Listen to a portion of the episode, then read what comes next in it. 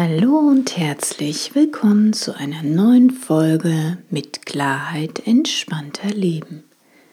Mein Name ist Alexandra Rose-Thering von www.neuaufgestellt.de. In meinem heutigen Beitrag geht es darum, warum dich Gefälligkeitsfallen von deinem Weg abbringen und mit welchen Fragen du wieder auf deinen Weg zurückfindest. Ich wünsche dir viele neue Impulse und viel Freude beim Zuhören. Warum dich Gefälligkeitsfallen von deinem Weg abbringen? Eine Kundin von mir hatte sich ihren lang ersehnten Traum erfüllt und ein Haus an der Ostsee gekauft. 800 Kilometer weit weg von ihrem jetzigen Wohnort. In fünf Jahren wollte sie sich dort komplett niederlassen. Bis dahin wollte sie nun die Ferien dazu nutzen, ihr neues Heim zu ihrer ganz persönlichen Oase einzurichten.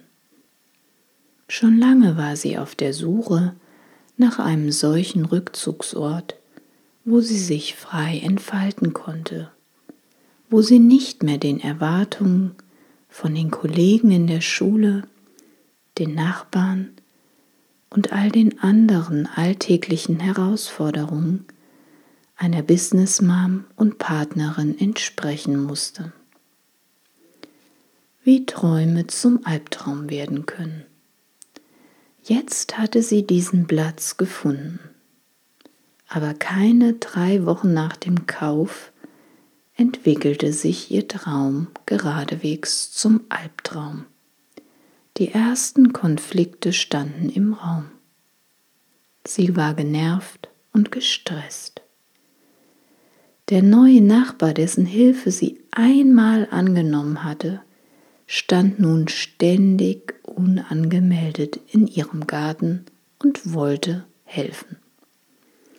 Die ehemalige Besitzerin des Hauses versuchte sie telefonisch mehrmals die Woche davon zu überzeugen, wie man sich gut ins Inselleben einbringt. Jeder wollte etwas von ihr, aber sie suchte doch nur nach Ruhe und Erholung. Es wird nicht alles anders, nur weil du wegziehst. Der Gedanke liegt erstmal nah. Wenn wir woanders hinziehen, wird ab sofort alles anders. So einfach ist es aber leider nicht. Auch wenn wir das Alte loslassen, in eine neue Umgebung mit anderen Menschen ziehen, wird sich unser Leben dadurch nicht von jetzt auf gleich komplett verändern. Selbst wenn wir unser altes Inventar verkaufen, uns mit neuen Möbeln eindecken, vielleicht sogar das Haus noch nach bestimmten Gesichtspunkten, wie zum Beispiel Feng Shui, einrichten. Es wird eben nicht sofort alles anders werden. Denn da gibt es einen ganz wesentlichen Punkt, den wir immer mit im Gepäck haben uns selbst. Sind unsere alten Verhaltensmuster, Glaubenssätze oder Prägungen noch aktiv, tappen wir wieder und wieder in die gleichen Fallen, egal wo wir uns befinden, selbst wenn wir nach Spanien auswandern. Uns selbst nehmen wir überall hin mit. Stellen wir die Meinung oder Bedürfnisse von anderen über unsere eigenen, machen wir uns immer wieder abhängig von dem, was andere denken und sagen. Lediglich hat das neue Umfeld nun neue Gesichter und Namen. Die Nachbarin heißt jetzt vielleicht nicht mehr Susanne aus Frankfurt, sondern Isabel aus Barcelona.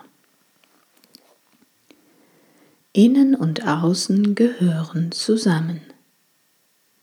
Es reicht nicht nur aus, das äußerliche Umfeld zu verändern, Es braucht auch eine innere Kraft und Stärke, um Herausforderungen gelassen zu begegnen und entspannt für sich selbst einstehen zu können.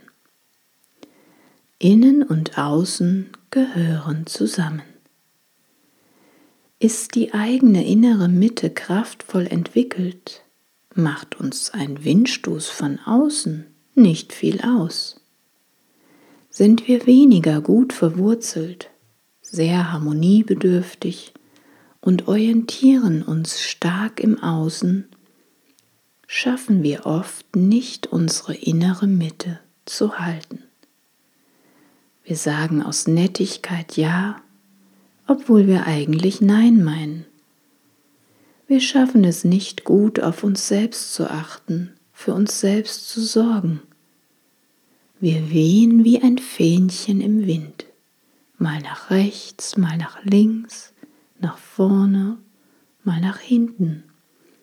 Nur uns selbst verlieren wir dabei oft aus den Augen. Vor lauter Harmoniebedürfnis vom Weg abgekommen. Durch die vielen kleinen Herausforderungen mit dem neuen Nachbarn und der ehemaligen Vorbesitzerin hatte sich bei meiner Kundin das eigentliche Ziel verwässert. Vor lauter Harmoniebedürfnis und Nettigkeit war sie irgendwann von ihrem ursprünglichen Weg abgekommen. Erst als sie ihre eigene innere Mitte wieder gut spüren konnte, konnte sie im Außen den nächsten Schritt gehen, zu sich selbst stehen. Jedes liebevolle Nein zu anderen ist ein ehrliches, authentisches Ja zu dir selbst. Was nützt dir das tollste Traumhaus, wenn sich deine Vorstellung von einem freien und selbstbestimmten Rückzugsort aus falscher Rücksichtnahme nicht realisieren lassen. Wer sich selbst ständig verbiegt oder gar verleugnet, riskiert seine seelische und körperliche Gesundheit. Es ist viel befreiender und gesünder, wirklich zu sich selbst zu stehen achtsame und liebevolle Grenzen zu setzen und darauf zu schauen, was man selbst in diesem Moment braucht. Jedes liebevolle Nein zu anderen ist ein ehrliches und echtes Ja zu dir selbst. Fällt es dir leicht, Grenzen zu setzen oder hast du auch manchmal das Gefühl, Du schaffst es nicht, deinen ursprünglichen Plan in die Tat umzusetzen, wegen falscher Rücksichtnahme. Vier Fragen, die dich auf deinen ursprünglichen Weg zurückbringen und dir neue Klarheit und Entspannung verschaffen. Frage 1. Was war mal dein ursprüngliches Ziel oder dein Wunsch? Frage 2. Wann bist du vom Weg abgekommen bzw. konntest nicht mehr für dich und deine Bedürfnisse einstehen? Frage 3. Was sind die nächsten Schritte, um die neuen Herausforderungen erfolgreich zu überwinden? Frage 4. Wer oder was könnte dich stärken und dir bei den nächsten Schritten behilflich sein. Ich möchte dich ermutigen, bewusst aus den Gefälligkeitsfallen des immer nett sein wollens auszusteigen und dich jetzt selbst an die erste Stelle zu setzen.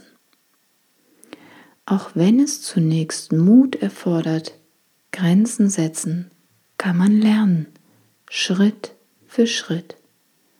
Betrachte ab jetzt dein äußeres Umfeld einfach mal als ein gutes Übungsfeld, um Nein sagen zu üben, achtsame und gesunde Grenzen zu setzen.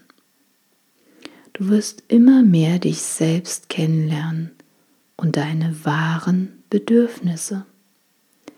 Damit ebnest du den Weg in ein selbstbestimmtes und erfülltes Leben in Balance. Ich wünsche dir von Herzen alles Liebe.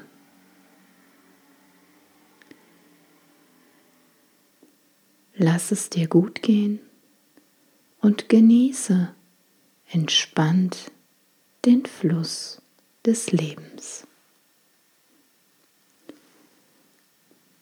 Diesen Beitrag kannst du auch noch mal nachlesen auf www.neuaufgestellt.de unter Blogbeiträgen.